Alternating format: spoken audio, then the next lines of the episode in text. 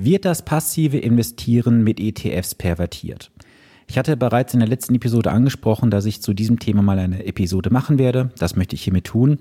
Und worum es genau geht, das erfährst du wie gewohnt nach dem Intro. Bleibe dran. Herzlich willkommen zu Vermögensaufbau abseits der Masse. Hier bekommst du Tipps und Tricks zu den Bereichen Geld, Kapital und Wohlstand. Denn jeder falsch investierte Euro ist ein verlorener Euro. Viel Spaß dabei!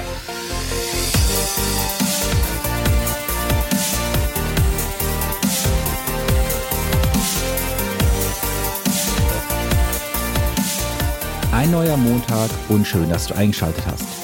Mein Name ist Sven Stopka und ich bin dein wirklich unabhängiger Finanzexperte, der dich in den Bereichen Vermögensaufbau, zum Beispiel für deinen Ruhestand, die Vermögenssicherung und die Vermögensstrukturierung begleitet. Und das alles ohne, dass du Angst haben musst, irgendwelche Provisionen zu bezahlen, denn als echter Honorarberater ist dies ein Fremdwort für mich. Bevor wir in das heutige Thema einsteigen, auch noch zwei kurze Hinweise. Wenn du diesen Podcast noch nicht abonniert hast, dann hole dies auf jeden Fall nach, denn dann verpasst du keine der kommenden Episoden. Und falls du diesen Podcast schon länger hörst und noch kein Feedback bei den Bewertungen hinterlassen hast, würde ich mich riesig freuen, wenn du das nachholen würdest. Ja, ich hatte in der letzten Episode das Thema ETFs kurz angesprochen, dass ich dazu eine Episode machen werde. Denn nach meinem Dafürhalten wird aktuell das Thema mit den ETFs beim passiven Investieren komplett pervertiert. Und ich möchte heute mal einfach so meine Gedanken mit auf den Weg geben, was mich so bewegt, was mir durch den Kopf geht und welche Learnings du auf jeden Fall berücksichtigen solltest. Lass uns erstmal anfangen zum Thema ETFs. Wann kamen überhaupt die ETFs so erstmalig auf den Markt? Es begann in den USA in den 70er Jahren, ich meine, es war 1975 gewesen. Dort kam der erste Indexfonds auf den Markt und zwar von der Investmentgesellschaft State Street. Am 11. September 2000 hat die Deutsche Börse als erste europäische Börse den Handel mit ETFs gestartet. Jetzt hattest du gerade schon zwei Wörter gehört, Indexfonds und ETFs. Die beiden Kategorien werden oft zusammengeschmissen. Es gibt aber einen deutlichen, aber wichtigen Unterschied. Und zwar, ETFs kannst du minütlich bzw. sekündlich an der Börse handeln. Das heißt, du kannst sie kündlich kaufen und verkaufen. Und bei den Indexfonds ist es so, dass du hier einmal am Tag die Möglichkeit hast, die Fonds zu dem Preis halt an die Kapitalanlagegesellschaft zurückzugeben. Das heißt, hier kannst du nicht über die Börse gehen, sondern du musst an die Investmentgesellschaft die Anteile zurückgeben. Das heißt, hier hast du in der Regel so ein bis zwei Tage Zeitversatz von Auftrag bis zur Durchführung. Das heißt, du hast unterm Strich auch ein paar Cent vielleicht an Differenzen. Das kann nach oben wie nach unten gehen. Also so wesentliche Unterschiede, die du halt bei diesen beiden Kategorien hast. Ja, und ETFs werden ja häufig als passive Fonds bezeichnet, doch immer mehr und mehr nutzen ETFs zum Traden und zum Handeln. Und deswegen finde ich auch dieses ganze Diskussionsthema um ETFs aktuell relativ irrsinnig, ehrlich gesagt. Denn ich sehe auch aktuell, dass sehr viele halt in Foren, ähm, dann auch auf Fragen von der Community hier aus dem äh, Podcast, aus äh, Instagram und so weiter, kommen immer mehr und mehr Fragen zum Thema ETFs. Und auch natürlich immer die Frage, ja Sven, soll ich jetzt verkaufen mit ETFs? Soll ich warten, bis die Preise gefallen sind aufgrund der zweiten Welle von Corona, aufgrund der US-Wahlen und, und, und. Und ich möchte heute mal einfach so ein paar Gedanken mit auf den Weg geben. Ja, und nach meinem Dafürhalten wird das aktuelle Prinzip der ETFs eigentlich pervertiert. Denn es wird ja immer mehr und mehr mit den ETFs getradet. Es gibt irgendwelche ähm, Kurse auch im Internet, wo dann gewisse Signale gesetzt werden, wo du informiert wirst, wenn du einen ETF kaufen und verkaufen solltest. Und ähm, damit wird das ganze Konstrukt passives Investieren eigentlich absurdum geführt. Denn wenn du passiv investieren möchtest und solltest, dann müsstest du hingehen, einmal kaufen, jahrelang halten, im besten Fall halt mehrere Jahrzehnte und dann bist du wirklich passiv. Und passiv investieren heißt für mich aber auch, dass du jegliche kurzfristigen und Kurzschlussreaktionen komplett außen vor lässt. Denn gerade auch, ich hatte es gerade gesagt zum Thema zweite Corona-Welle, US-Wahl, wie viele Anleger sind jetzt gerade in Panik, verkaufen ihre Wertpapiere, weil sie glauben, vielleicht in den nächsten Wochen günstiger einsteigen zu können. Das heißt, hier kommt das Thema Emotion wieder sehr stark zum Tragen. Und ich hatte es ja auch so häufig schon gesagt, du musst dem Kapitalmarkt einfach vertrauen. Wenn du dem Kapitalmarkt generell nicht vertraust, dann darfst du erst gar nicht investieren, denn dann bist du im Aktienbereich völlig falsch unterwegs. Und warum möchtest du denn versuchen zu timen? Und ich hatte es ja auch schon mal gesagt, das Timing bringt unterm Strich für dich als Anleger nur Stress und Ärger. Und wenn ich jetzt mal dir so ein paar Sachen auch zum Thema Timing mit auf den Weg gebe aus aktuellen Zahlen von diesem Jahr, wenn wir jetzt mal zurückgehen in das Jahr 1970 und du hättest damals hypothetisch 1000 Dollar in den amerikanischen Aktienmarkt investiert, dann hättest du zum 17. März diesen Jahres daraus 121.353 Dollar gemacht. Und wenn du jetzt halt die besten Tage verpassen würdest, das heißt also die besten fünf Aktientage in den USA, dann würde sich effektiv dein, äh, dein Kapital schon ähm, relativieren auf 77.056 Dollar. Das heißt schon ein deutliches Minus. Und wenn du dann die besten 15 Tage verpassen würdest, dann hättest du schon nur noch 43.472 US-Dollar. Und hättest du die besten 25 Tage verpasst an den US-Börsen, dann wärst du bei nur 26.989 Dollar ausgelaufen. Das heißt, Market Timing, also das Abschöpfen von Gewinnen und Vermeiden von Verlusten durch rechtzeitiges Kaufen und Verkaufen, funktioniert nicht verlässlich. Und die Erfahrung vergangener Jahrzehnte spricht dafür, in guten wie in schlechten Phasen an einem Anlageplan festzuhalten. Und du siehst auch hier ganz, ganz deutlich, dass schon wenige verpasste Handelstage deine Rendite deutlich schmälern können. Und das musst du beim Investieren bitte immer vor Augen führen. Und du musst von Anfang an dir immer im Klaren sein, wie lange möchtest du investieren und wofür und in welchem Risikobereich. Und das machen viele aktuell gar nicht. Wie oft sehe ich halt auch in den Gesprächen ETF-Portfolien, wo reine Aktien-ETFs drin sind. Das heißt eine Aktienquote von 100 Prozent. Und wenn ich dann mal frage, naja, wie risikofreudig bist du denn? Ja, das darf dann vielleicht mal 10, 15 Prozent schwanken, mehr aber nicht.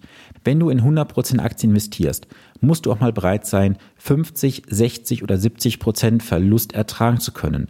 Es ist ja erstmal nur ein buchhalterischer Verlust, es ist noch kein realer Verlust. Der reale Verlust entsteht ja erst dann, wenn du die Verkaufsorder durchführst.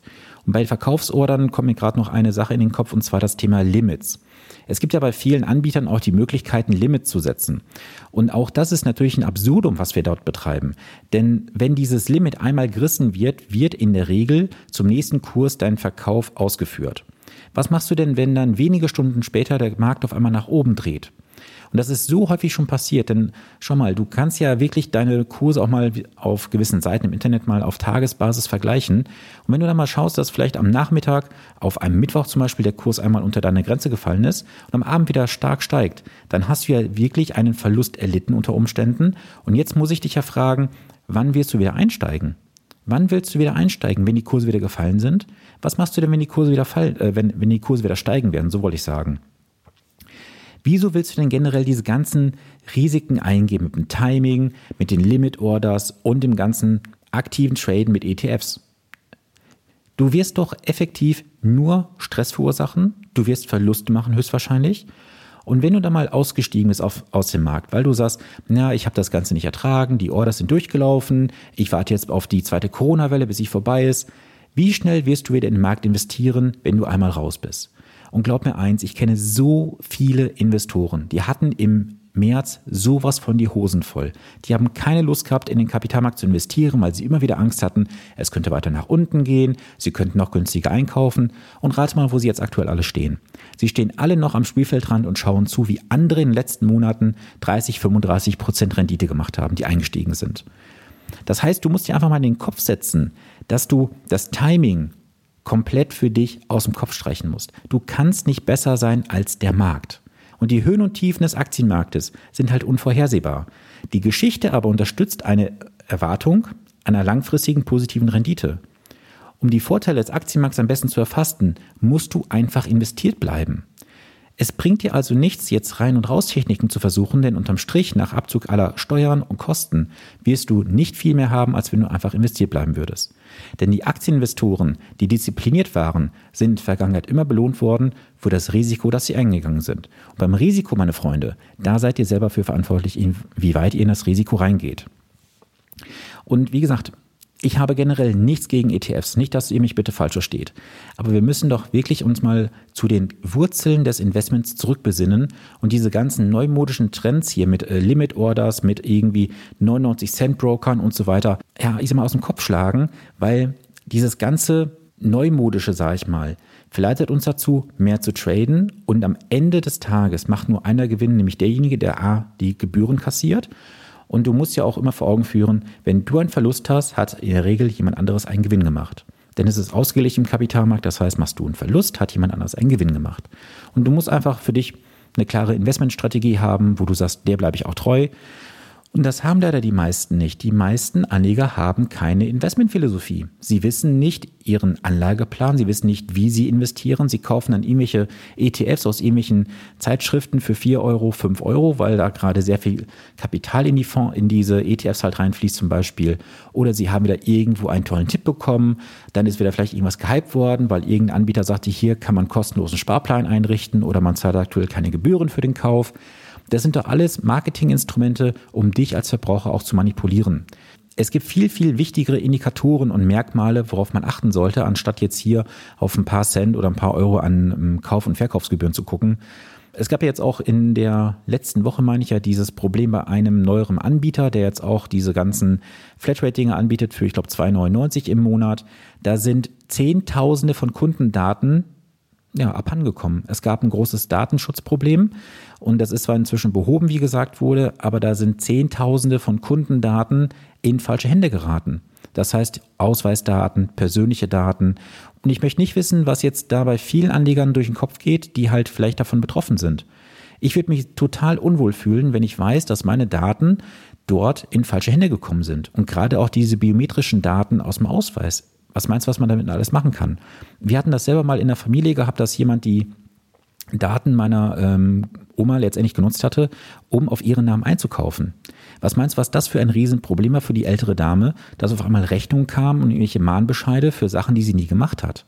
So, und das passiert natürlich in der heutigen Zeit, gerade in der Zeit der Digitalisierung, immer wieder, dass Daten abhanden kommen, dass Datenlecks da sind und gerade auch diese ganzen neuen Anbieter, die in den Markt reindrücken gerade.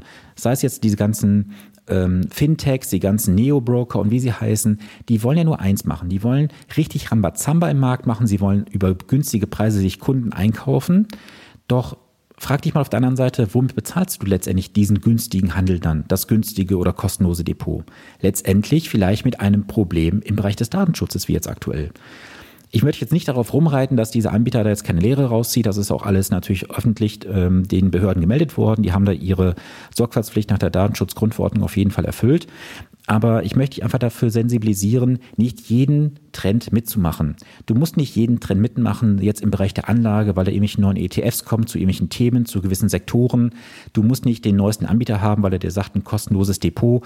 Besinne dich bitte auf das, was wirklich entscheidend ist. Das heißt, du brauchst erstmal eine klare Investmentphilosophie, du brauchst eine klare Anlagestrategie, du brauchst einen klaren Anlageplan, wofür machst du was, wie, in welcher Strategie letztendlich und nach meinem Dafürhalten brauchst du jemanden externes, der dich unterstützt, gerade im Bereich Emotionen. Und es ist ja auch meine Aufgabe als Anlageberater, als Honorarberater, jetzt nicht dir irgendeine Anlage anzubieten, dir ein Portfolio zusammenzustellen. Meine Aufgabe ist es eigentlich elementar, dich in Krisensituationen zu unterstützen und zu begleiten. Denn ein Externer kann viel, viel besser entscheiden, was heißt entscheiden? Entscheiden ist jetzt das falsche Wort. Er kann dich besser unterstützen, sage ich mal, weil er von außen auf die Sache drauf schaut. Es ist ja effektiv dein Geld, was dort investiert ist. Und du bist halt mit dem Geld emotional verbunden. Wir sind ja auch nicht dazu geneigt, Geld und Emotionen zu trennen. Wenn du jetzt aber jemanden hast von extern, der dir sagt, hey, pass mal auf, lass uns mal auf die und die Sachen besinnen. Lass uns mal zurückgucken auf die und die Statistiken. Wie war das gewesen als Punkt, Punkt, Punkt. Dann bist du vielleicht als Anleger doch geneigt, etwas nicht zu tun. Und das kann am Ende des Tages dazu führen, dass du viel, viel bessere Entscheidungen triffst, als ohne jemanden, der dich halt von außen unterstützt. Und ich habe das auch in diesen Corona-Zeiten jetzt im März diesen Jahres erlebt. Ich habe in der ganzen Zeit nicht einen Partner gehabt, der Geld abgezogen hatte. Im Gegenteil, viele haben nochmal nachinvestiert. Und jetzt in den Jahresgesprächen haben viele auch gesagt, dass sie froh waren, mich gehabt zu haben in der Situation, weil sie hätten ohne mich vielleicht ja, ich sag mal, gewisse Fehlentscheidungen getroffen, die sie nicht hätten äh, treffen sollen. Und sie haben es auch nicht getroffen. Und ich habe einen Fall in dem Partnerkreis, da hat diese Entscheidung, Unterstützung dazu geführt, dass ein Verlust nicht realisiert wurde, dass wir nochmal nachinvestiert haben. Und wir haben aktuell dort einen Vorteil letztendlich im Depot von weit über 60.000 Euro. Und glaub mir eins, diese 60.000 Euro werden nicht entstanden, wenn wir nicht zusammengearbeitet hätten. Das hat mir dieser Partner dann auch wirklich bestätigt vor ein paar Wochen, als wir gesprochen hatten. Und er sagte, ich wäre damals definitiv ausgestiegen, hätte nicht nachinvestiert. Und er ist mir so unendlich dankbar, dass ich ihm jetzt halt damals unterstützt habe und er jetzt 60.000 Euro mehr auf seinem Depot hat, die er vorher nicht gehabt hatte. Einfach einzig und allein dadurch, dass ich ihn von außen unterstützt habe mit entsprechenden Informationen und Unterlagen. Ja, wenn du jetzt sagst, du möchtest wissen, wie das bei mir insgesamt läuft, Dann hast du zwei Möglichkeiten. Du kannst dir einmal natürlich das Grundlagenwissen aneignen, mit dem ich auch an meine Partner herangehe. Das Ganze mache ich am 4.11. von abends 19 bis 21 Uhr. Das Ganze läuft dann über ein Online-Event. Das kannst du dir in den Shownotes gerne anschauen, dir dort ein Ticket besorgen. Es gibt noch einige Resttickets. Und wenn du mit mir lieber im 1 zu 1 arbeiten möchtest, dann kannst du gerne ein honorarfreies Erstgespräch bei mir buchen. Das Ganze kannst du machen unter www.finanzpodcast.de slash Termin. Lass uns einfach mal kennenlernen. Du kannst mich gerne auch über Social Media kontaktieren, bevorzugt über Instagram. Den Link zu meinem Profil findest du ebenfalls in den Show Notes. Ja, und dann würde ich mich einfach freuen, wenn du mir mal einfach deine Meinung auch zu diesem kontroversen Thema ETFs schickst. Kannst du mir gerne per E-Mail schicken, über Social Media oder wie auch immer. Mich interessiert einfach mal, wie siehst du das Thema ETFs aktuell? Sind die ETFs für dich ein passives Instrument? Werden sie, wie ich wirklich gesagt habe, auch wirklich pervertiert zum aktiven Traden? Oder bist du jemand, der sagt, ich halte von ETFs gar nichts? Deine Meinung interessiert mich einfach. Lass uns da gerne in den Austausch gehen. So, jetzt wünsche ich dir erstmal eine gesunde und vor allem erfolgreiche Woche. Bleibe gesund und vor allem im Kapitalmarkt investiert. Bis zum nächsten Montag. Viele Grüße, dein Sven Stopka.